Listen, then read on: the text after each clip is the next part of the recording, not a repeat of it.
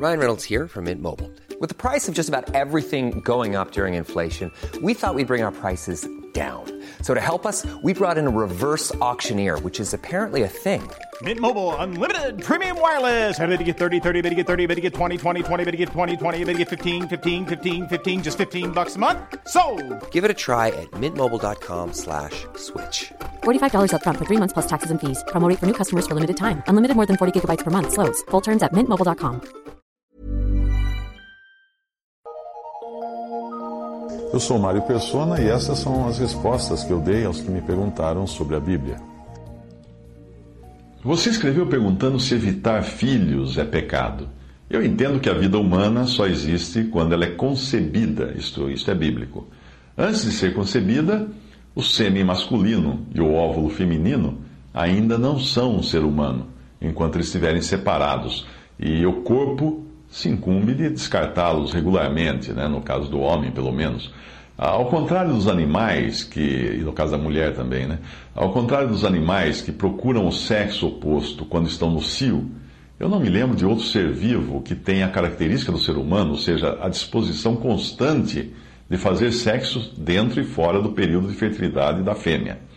A Bíblia fala de Isaac e Rebeca brincando como marido e mulher, portanto, em algum existia algum tipo de atividade íntima entre eles que não devia ser necessariamente um ato de procriação, uh, mas sim de prazer mútuo.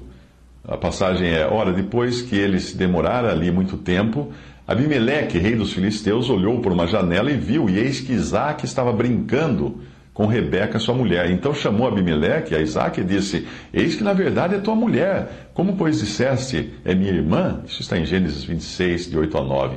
Para Abimeleque desconfiar que Isaac e Rebeca eram marido e mulher, essa brincadeira que eles estavam fazendo, obviamente devia ter um cunho sexual. Com tudo isso, eu concluo que pode existir entre o casal um relacionamento de cunho sexual, porém sem função de procriação. Existem diferentes métodos ah, contraceptivos e alguns realmente são abortivos, o que são contraindicados. Um cristão não deve escolher isso, o aborto, ah, porque eles são métodos que agem após a concepção, após a, o ser vivo já existir. Eu entendo que os métodos abortivos e o aborto são sim condenados pela palavra, palavra de Deus. Porém, uh, não é condenado evitar a concepção, por exemplo. Até um casal que evite relações sexuais no período fértil uh, da mulher estaria evitando a concepção, o que não tem muita diferença de se usar uma camisinha, por exemplo, um preservativo. Uh, no entanto, essa é uma questão pessoal, já que nós não vamos encontrar na palavra de Deus uma ordem do tipo façam sexo sempre, ou não evitem a relação, ou façam sexo apenas nos períodos férteis. Não vamos encontrar isso. Então, se um casal se entende e acredita que deve evitar filhos, isso é um direito do casal e nós não devemos criticá-lo por isso. Uh, o que fazer se a sua esposa não pensa igual?